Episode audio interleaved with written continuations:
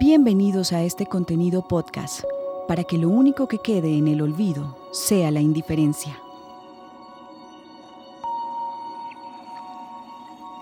La presencia de impunidad en el caso de desapariciones forzadas es uno de los retos para dignificar a las víctimas.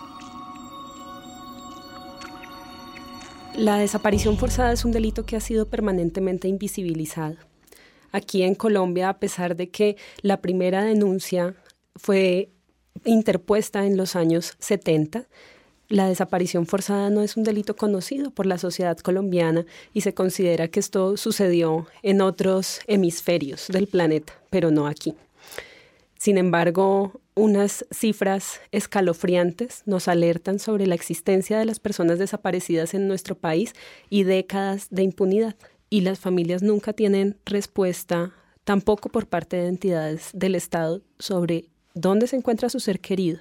Así pregunten, así denuncien, pasan años, años, años sin tener respuesta.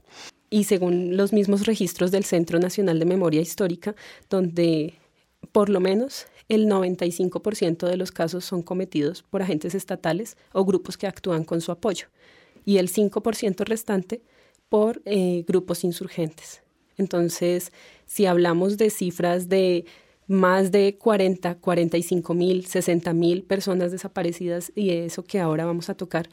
Estamos hablando de una situación escabrosa en donde el Estado, que es responsable de cuidarnos a nosotros como ciudadanos, está actuando como victimario, como agresor y vulnerando nuestros derechos fundamentales a la vida, a la existencia, a la integridad, al buen nombre muchos derechos son vulnerados alrededor de la situación de la desaparición forzada.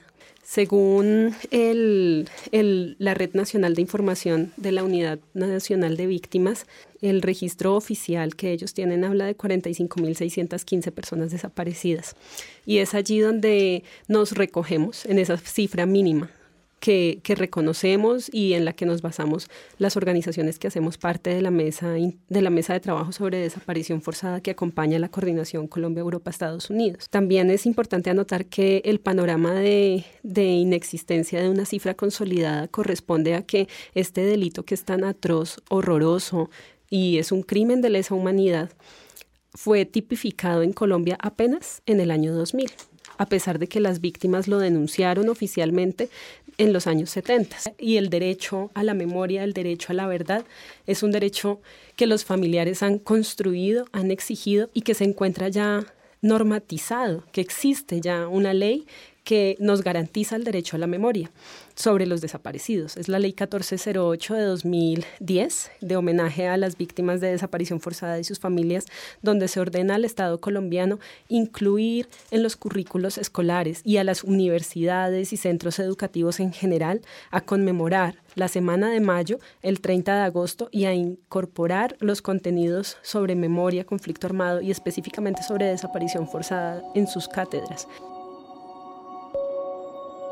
Karen Quintero es antropóloga forense y ha trabajado con el Movimiento Nacional de Víctimas y las Naciones Unidas. Para que lo único que quede en el olvido sea la indiferencia.